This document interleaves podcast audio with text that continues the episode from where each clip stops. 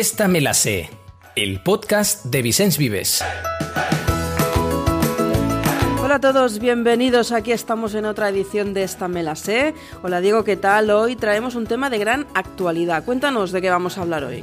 Hola Sonia y la bienvenida a los que estáis al otro lado otra semana más. Pues así es, un tema de actualidad y que ha generado incluso alarma en las últimas dos semanas. No hablo de los anuncios de la NASA sobre los ovnis, Hablo de algo que nos queda mucho más cerca a todos y especialmente a los docentes, la comprensión lectora de nuestro alumnado. Es una realidad que seguro pensáis vosotros ya conocéis bien, pero que siempre que se publica un estudio de alcance internacional, pues tiene titulares y tiene una repercusión mediática más allá de la comunidad educativa. En este caso hablamos del último estudio internacional PIRLS 2021, Estudio Internacional para el Progreso de la Comprensión Lectora. Para ponerlo en contexto, el estudio se centra en el cuarto curso de primaria en la mayoría de los países de la UE y de la OCDE, y es el primero de este tipo que viene marcado por el impacto de la pandemia de la COVID. Por otra parte, si lo comparamos con el anterior estudio, el de 2016, el retroceso en comprensión lectora es global y en el caso de España cae 7 puntos por debajo de la media de otros países de su entorno. Pero antes de entrar en materia, con estrategias y propuestas, un mensaje inspirador de un apasionado de la lectura, Javier Ruescas. Tiene 203.000 suscriptores en su canal de YouTube, casi nada, y resulta que desde pequeño se burlaban de él porque le gustaba leer pues aprovechó una campaña comercial para hacer esta apasionada defensa de los lectores y de los escritores. Da la cara por las cosas que más te importan. Da la cara al final por tus sueños. Porque en primer lugar, nunca sabes cuándo llegarán a cumplirse. Y en segundo, solo tenemos una vida y tenemos que disfrutarla al máximo. Y vosotros me diréis, claro, pero es que en el colegio, en el instituto, incluso en la universidad, no es tan fácil luchar por esos sueños. Y mucho menos si están relacionados con la literatura. Y parece que somos tan pocos los que disfrutamos leyendo o escribiendo que tenemos que estar justificándonos o explicando la razón por la que lo hacemos. Mientras que al mismo tiempo todo el mundo nos dice que en realidad los jóvenes no leemos. Cosa que es de locos. Por no hablar de la cantidad de insultos y de ataques absurdos que se reciben cuando estás sobre todo en clase y eres joven simplemente porque te gusta leer o porque te gustan cosas diferentes a lo que aparentemente a la mayoría no le gusta. Mira, yo cuando estaba en la ESO recibía un montón de ataques solo porque me gustaba leer y en concreto porque me gustaba leer Harry Potter. De hecho, una de las carpetas que llevaba a clase la forré como todo el mundo con fotos de cosas que me gustaban y entre ellas estaba la portada de Harry Potter y el prisionero de Azkaban, que es mi libro favorito de toda la saga. Bien, pues desde el primer momento que algunos de mis compañeros vieron esa portada en esa carpeta,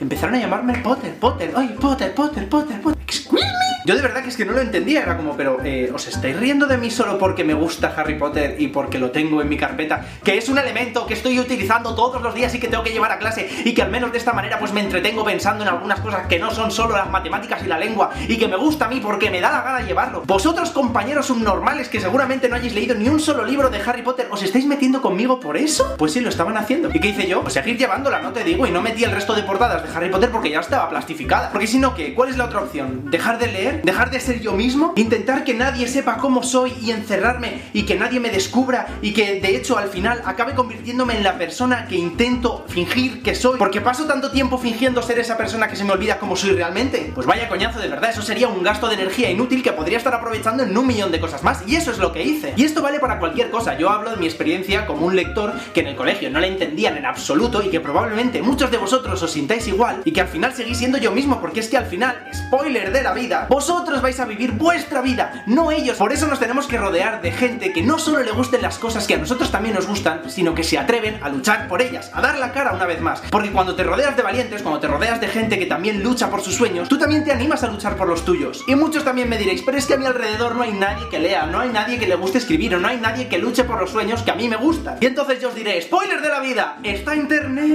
Entonces si tenéis internet podéis llegar a una comunidad de gente como vosotros, una comunidad que podéis encontrar en Twitter, en foros, en YouTube, amigos que a lo mejor viven en la otra punta del mundo, en otra ciudad, o quién sabe, a lo mejor encontráis un vecino que se encuentra igual de solos que vosotros. Lo importante es no rendirse. Y hago este vídeo porque sé que muchos de vosotros, como me pasó a mí, no os sentís cómodos con el círculo que os rodea, porque vuestra gente más cercana no lee, no entiende vuestra pasión por la lectura o directamente se burla de ella. Como dice Benito Taibo, leer es resistir. Leer es resistir ante todo, ante la gente que se burla de nosotros, ante los sueños que parecen imposibles de alcanzarse, ante los esfuerzos titánicos que muchas veces tenemos que hacer para mantenernos fuertes y seguir siendo nosotros mismos. Así que vamos a ser optimistas como él y vamos a ayudarles a cumplir sus sueños de lectura y de escritura.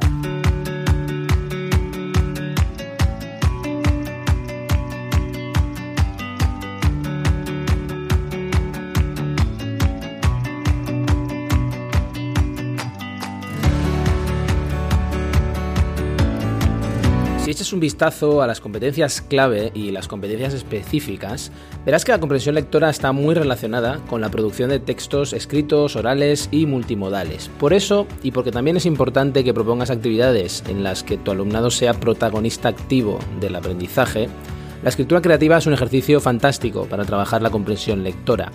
Te proponemos que selecciones un texto narrativo, y después pídeles que escriban finales alternativos para la historia utilizando los mismos personajes. Una variante divertida de este ejercicio es que escriban ramificaciones de la historia, como aquella serie Elige tu propia aventura. La narrativa hipertextual y la hiperficción explorativa de los libros juego puedes buscar información sobre ello, donde el lector puede cambiar la historia, es muy cercana a las generaciones jóvenes. Plantearlo como un videojuego donde el lector es un jugador que puede explorar y descubrir caminos secretos dentro del texto. También es interesante que sean creativos a partir de estructuras narrativas tradicionales, la más antigua de nuestra civilización, la que hemos conservado, la de la mitología griega. Primero selecciona un mito, tras la lectura pide que confeccionen un mito de tema libre y para ello te proponemos las siguientes cinco pautas para tus alumnos. Primero reflexiona sobre el tema principal del mito y sobre la función que quieres darle. Elige después cuidadosamente a los dioses y personajes humanos que protagonizan el relato y decide qué cualidades resaltarás en unos y otros. Escoge también el lugar en el que se desarrollará la acción. Decide qué elementos maravillosos o mágicos incorporarás a la trama. Finalmente, idea un, un, desenlace en el que se refleje claramente la función que le has asignado al mito. Encontrarás más actividades como esta y propuestas de mitos en la nueva edición de mitos griegos de la colección Cucaña. Es un volumen diseñado como introducción al universo de la mitología, con una selección de 18 mitos griegos entre los más atractivos, narrados con sencillez y calidad literaria por Miguel Tristán y Gabriel Casas, y además ilustrados por el gran artista búlgaro Svetlin Basilev. Te dejamos el enlace, como siempre, en la descripción del episodio. Como nos recuerdan todos los estudios en el campo de la neurociencia en los últimos años, algunos seguro los conoceréis, solo se puede aprender y recordar aquello que nos emociona. Las emociones son muy importantes, son una guía cognitiva para percibir, para analizar el mundo. Por eso el mejor punto de partida es una lectura que emocione. Te proponemos un ejercicio divertido que suele hacerse en talleres de teatro, selecciona fragmentos que puedan ser llamativos y pide por grupos que cada uno lea el mismo fragmento imprimiéndole a él una emoción diferente cada vez, es decir, enfado, alegría, entusiasmo, indiferencia, tristeza. Después decidid entre todos qué emoción es más adecuada para ese fragmento. Y relacionado con la lectura en voz alta, nos gustaría compartir una historia entrañable, que demuestra el poder de los libros y que nos explica precisamente cómo contagiar la magia por la lectura.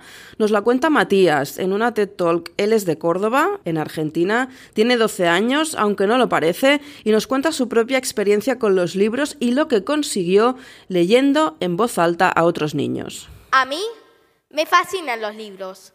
Cuando los leo, siento que me transporto a otra dimensión al leer Harry Potter, siento que soy yo el que está peleando contra Lord Voldemort.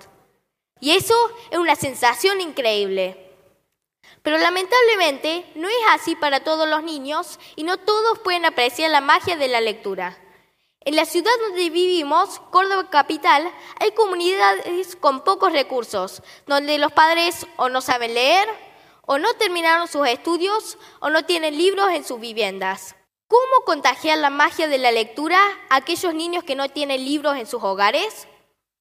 A través de niños que lean a otros niños y así producir un efecto de contagio. Por eso decidí empezar con el hechizo. Fui al jardín Rincón de Sueños a contar un cuento en el que una bruja le hacía lugar en su escoba a seres muy diversos. Y cuando la bruja estuvo en problemas, ellos la ayudaron. Una historia de solidaridad y compañerismo. Después realizamos actividades en las que cada uno decoraba su sombrero de brujo y varitas. Los chicos estaban tan felices luciendo sus sombreros de brujo. Me di cuenta de que mi idea estaba funcionando cuando muchos, después de estas actividades, se pusieron a ojear el cuento y pedían más. El hechizo funcionó, pero para contagiar necesitaba más gente. Entonces, ideé un sistema de padrinos y ahijados en la lectura, que involucraron a mis compañeros de mi colegio Mark Twain y los niños de Salita de Cuatro. Esta vez ellos nos visitaron a nosotros.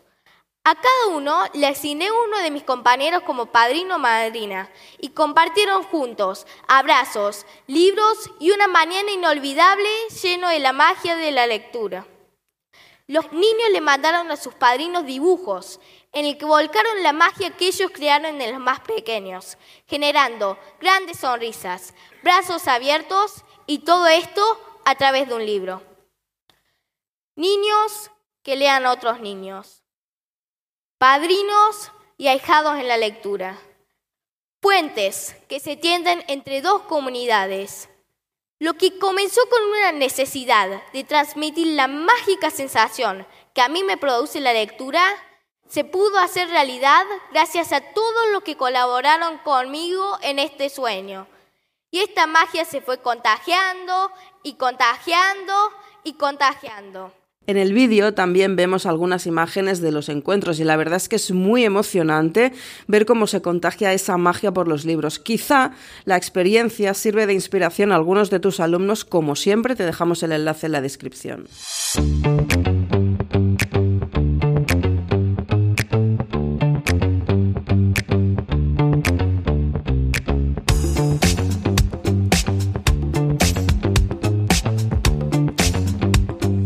De las tipologías textuales, especialmente en los textos argumentativos y expositivos, lo más importante para la comprensión es ver la estructura del texto, es decir, su arquitectura, cómo está hecho, como si los textos fueran edificios y las palabras ladrillos.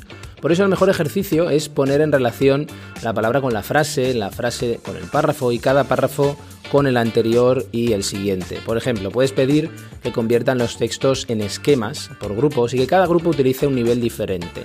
Un grupo relacionará las palabras con la frase, otro la frase con el párrafo y así. No es sencillo al principio, así que hazlo primero de manera colectiva, ayudándoles a estructurarlo y a seleccionar cada elemento. Puedes pensar que necesitarás mucho tiempo para trabajar tan en detalle algo así, pero ese ejercicio es pura gimnasia lectora. Les preparará para enfrentarse a textos difíciles, incluso aquellos en los que no entiendan el significado de todas las palabras. Te dejaremos un enlace en la descripción de este episodio con ideas de actividades y prácticas de lectura intensiva. Pero mejor que el profe o la profe que sean personas cercanas a ellos las que les dan los consejos para tener buenos hábitos de lectura. Es muy probable que los acepten mejor. Te damos un par de ejemplos, pero hay centenares de ejemplos en las redes. Por ejemplo, Alba Sanvez tiene un canal de 39.000 suscriptores y uno de sus vídeos es sobre cómo leer más, buenos hábitos de lectura y libros que te engancharán que vamos, es lo que queremos todos para nuestros jóvenes, ¿no? Pues ella da una serie de consejos tan sencillos pero tan efectivos como este. A partir de 2020 ya me marqué mi primer reto de lectura, empecé a tener buenos hábitos y encontré los momentos justos para empezar a leer. Tanto que el año pasado me leí cincuenta y tantos libros y este año mi reto es leer 60, que son cinco libros al mes. Así que como sé que muchos de vosotros siempre tenéis la curiosidad de cómo saco tiempo para leer, cómo lo hago, cómo me organizo, qué es lo que me hace estar motivada, os vengo a compartir mi lista de consejos reales 100% puestos a prueba por mí que realmente me han hecho construir este hábito de lectura tan bueno. El primer consejo que os quiero dar es que os marquéis unos momentos del día para leer. Por ejemplo, yo personalmente leo después de comer y leo antes de irme a la cama, una hora aproximadamente en cada tramo. Con un poquito basta todos los días, pero si os ponéis una hora al día precisa a la que hacerlo, uno vais a hacer que forme parte de vuestra rutina de hábitos, de las cosas que hacéis en el día. Como por ejemplo, como muchos españoles, ver la tele a las 10 de la noche pues en vez de, ver la tele, si a lo mejor la tele no te interesa tanto, mete ahí el hábito de leer. De esta manera, durante el día, tú ya vas a estar deseando que llegue las 10 para ponerte a leer porque sabes que ese tiempo ya lo tienes destinado para ello. Has hecho tus tareas con anterioridad y ya puedes leer. Si, por otro lado, decides no marcarte estos momentos, te va a ser más difícil meterlos durante el día, sobre todo si te cuesta el hecho de tener un hábito de, lectura. ¿Por qué? Porque vas a tener días en los que va a haber muchísimas cosas en tu lista de tareas y si vas a tener que hacer ahí un hueco entre una y otra para leer, a lo mejor ni siquiera te apetece, aunque te apetezca de verdad, te va a dar pereza. En cambio, si tú ya sabes que después de comer tienes media horita destinada para ti, para leer, te vas a organizar el resto de tareas dejándose en media hora libre. Y como estos, unos cuantos consejos más. ¿Por qué no recomendar o ver este vídeo juntos en clase? Otro ejemplo sería el de Moonlight Books. Les cuenta su truco para que los libros tocho, como dice ella, los más gordos, no sean tan pesados de leer. Nos cuenta cómo leer un libro largo sin morir en el intento. Soy consciente de que leer un libro largo como es Los Misterios de Udolfo puede imponer bastante. Así que os voy a contar lo que yo hago para sobrevivir a la lectura. Vamos a usar la táctica del divide y vencerás y a dividir el libro en tantas semanas como queramos leerlo. Como yo lo quiero leer en un mes, lo he dividido en cuatro semanas, que son cuatro tomitos iguales. De esta forma, el libro que tenía unas 550 páginas pasa a tener 140 en cada tomo que hemos dividido. Pero si sigue pareciéndoos mucho, podéis dividir cada tomo en los días que vais a emplear en leerlo. En este caso, yo lo haría en 5 días a la semana, aunque no suelo hacer estas divisiones. Al hacer esto, acabaríamos teniendo unas 30 páginas por leer al día. Aparte del divide y vencerás, a mí me suele funcionar bastante leer con otras personas en lectura conjunta o en club de lectura, así que si queréis uniros al club de los libros góticos y leerlo conmigo, tenéis el enlace a Patreon en mi biografía. Para mejorar la comprensión lectora, especialmente en textos que requieren de una comprensión profunda, es muy útil traducir los textos a otros lenguajes, como sonidos o imágenes, por ejemplo, especialmente cuando en un texto hay conceptos abstractos que no tienen un referente material inmediato, que es difícil de llevar a la realidad. Por eso una buena idea, y que además sigue los principios del DUA respecto a proporcionar múltiples medios de representación y de expresión, es jugar en el aula a traducir un texto a una imagen. Pídeles que busquen fotos, dibujos o incluso mejor que los hagan ellos mismos, que expliquen un texto con eso. Después que analicen por qué esa imagen explica el texto y que lo expliquen. Casi sin darse cuenta estarán analizando y sintetizando también las diferentes capas de lectura y con eso les estarás dando herramientas muy valiosas para una lectura profunda. ¿Y cómo aliarse con los nuevos hábitos de lectura? Durante la pandemia, muchos análisis se preguntaban si las personas habían recuperado hábitos lectores. En ese sentido, reflexionaba Paco Antón, nuestro director literario, al recordar que precisamente la lectura exige de esa paz, de esa tranquilidad, de ese aislamiento, de ese huir del ruido. Precisamente en los hábitos de consumo de la llamada generación Z, caracterizados por la dispersión, por la fragmentación de la información, la multitarea, pues no destaca la capacidad de concentración y todos se preguntan cómo captar su atención. Sin embargo, no tenemos indicadores que nos digan que los más jóvenes lean menos. Diferente, quizás sí que es posible. Las nuevas generaciones valoran las plataformas online, la conectividad ubicua y la interacción por encima de todo. La lectura digital tiene mayor peso que en generaciones anteriores, pero no hace peligrar la lectura en papel por la experiencia estética que esto ofrece.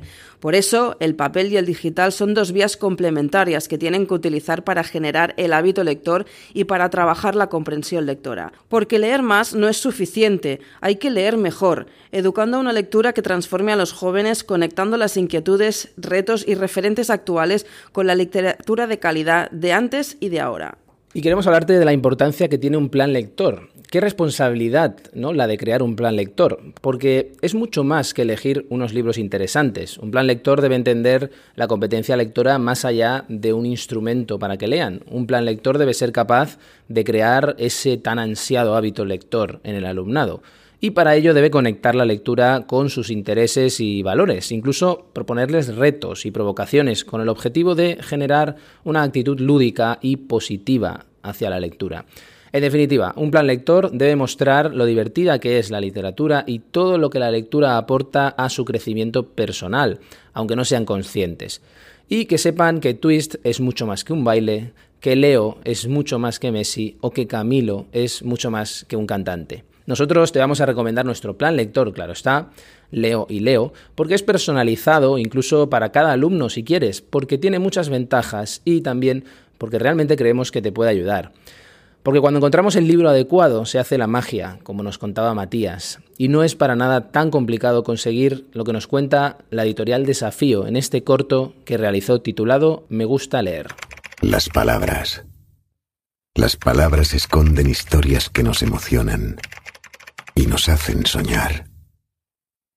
Las une caprichosamente la mano de un autor que decide que Érase una vez va antes que una princesa en un reino muy lejano, que pese a las adversidades, tendrá un glorioso futuro.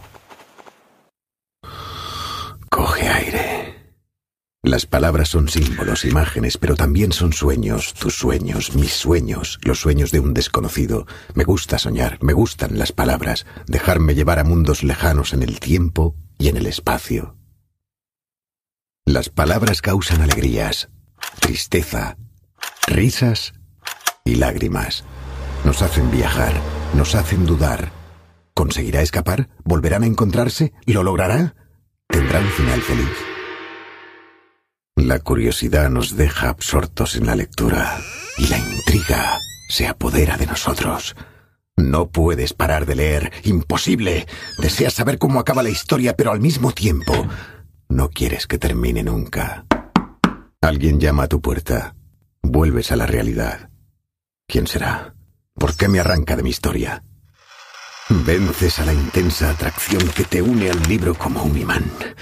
Tus pies avanzan hacia la puerta, pero tu mente sigue cautivada por el relato. Tres pasos. Uno, dos, tres. Abres la puerta. Sonríes. Lo siento, se equivoca.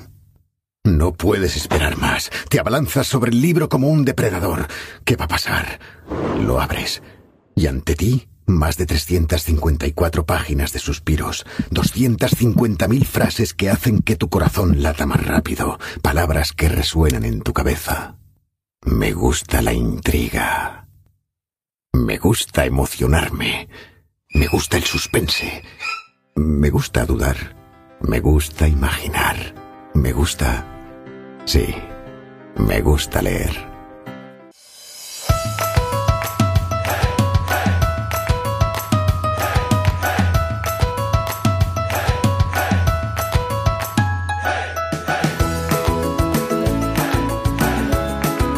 Pues nada, nos vamos a leer un ratito, que tanto hablar de lectura y con este mensaje nos han entrado ganas de seguir con ese libro que nos tiene enganchados. Y además ahora que llega el verano con menos obligaciones es cuando la lectura por placer tiene todo el protagonismo y es por tanto un buen momento para crear estos tan ansiados hábitos de lectura. Sabemos que no se lee todo lo que se tendría que leer, algunas cifras nos ponen los pelos de punta, ya lo hemos visto, pero nos quedamos con un mensaje optimista. Hay iniciativas muy interesantes, hay pequeños y jóvenes apasionados la lectura y tenemos las herramientas para ayudarles. Así que vamos a ello. Con este optimismo nos vamos, gracias a todos por estar ahí una semana más y hasta el próximo episodio de Esta me la sé. Hasta pronto.